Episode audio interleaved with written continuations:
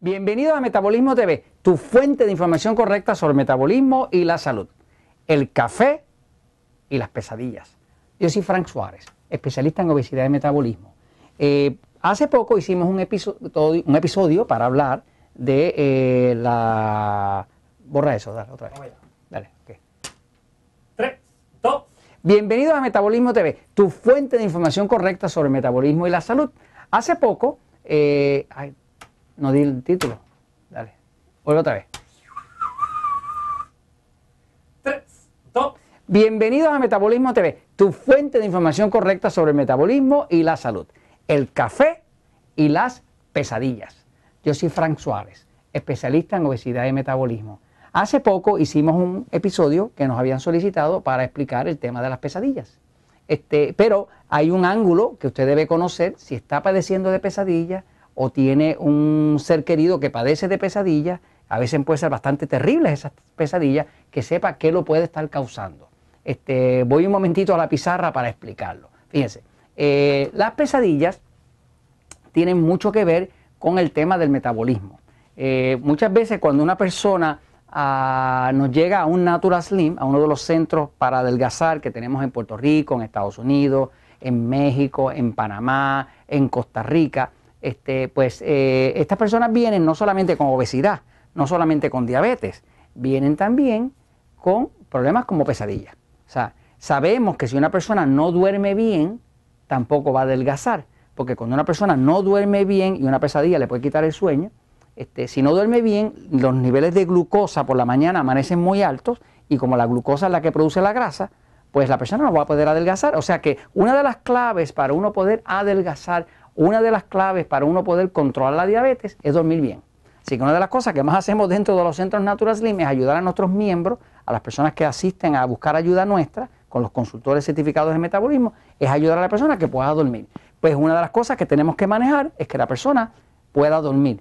Si está teniendo muchas pesadillas, pues no va a poder dormir porque va a tener un, sueño interrumpido. A veces una persona puede llegar a tener tantas pesadillas que simple y sencillamente eh, no logra un sueño conciliador. Y como no logra un sueño conciliador, el cuerpo siempre está estresado. La noche que usted no duerme bien, usted va a amanecer cansado. Va a amanecer cansado, arrastrando el cuerpo. Y no solamente eso, si usted usa un glucómetro, ¿verdad? Un medidor de glucosa, una de estas cositas, que se toma el pinchacito, usted va a ver que los niveles de glucosa están más altos de lo normal. La glucosa en ayuna al uno despertar por la mañana puede estar 75, 80, 85. Pero si usted no ha dormido puede estar en 100, 120, 130. O sea, que cualquier cosa que le cause estrés, como no dormir, va a mantener la glucosa alta y definitivamente que no le va a permitir ni bajar de peso ni controlar la diabetes sin medicamento. Entonces, ¿qué causa las pesadillas?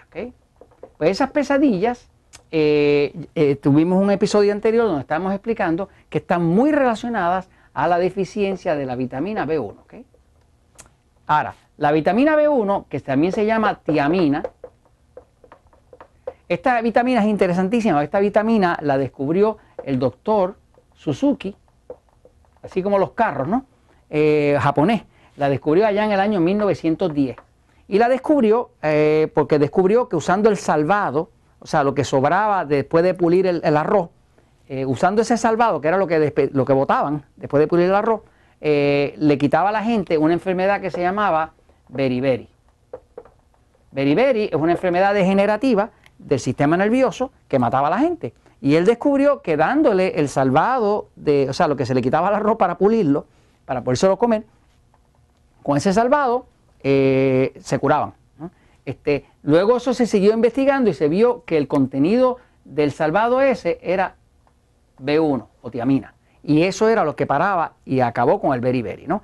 Entonces, ¿qué pasa? Se sabe que cuando una persona tiene pesadillas, usted va a encontrar unos niveles bien bajos de vitamina B1. Por lo tanto, en un episodio anterior les estoy recomendando que si la persona tiene pesadillas, pues que usted aumente la vitamina B1, puede usar hasta mil miligramos al día sin problema, pero que lo acompañe con, con B-complex, Con complejo B porque la vitamina B1 no trabaja sola, trabaja si está en sinergia, en unión a las otras vitaminas que le dan soporte, ¿no? Ahora, la vitamina B1 es importantísima no solamente para las pesadillas.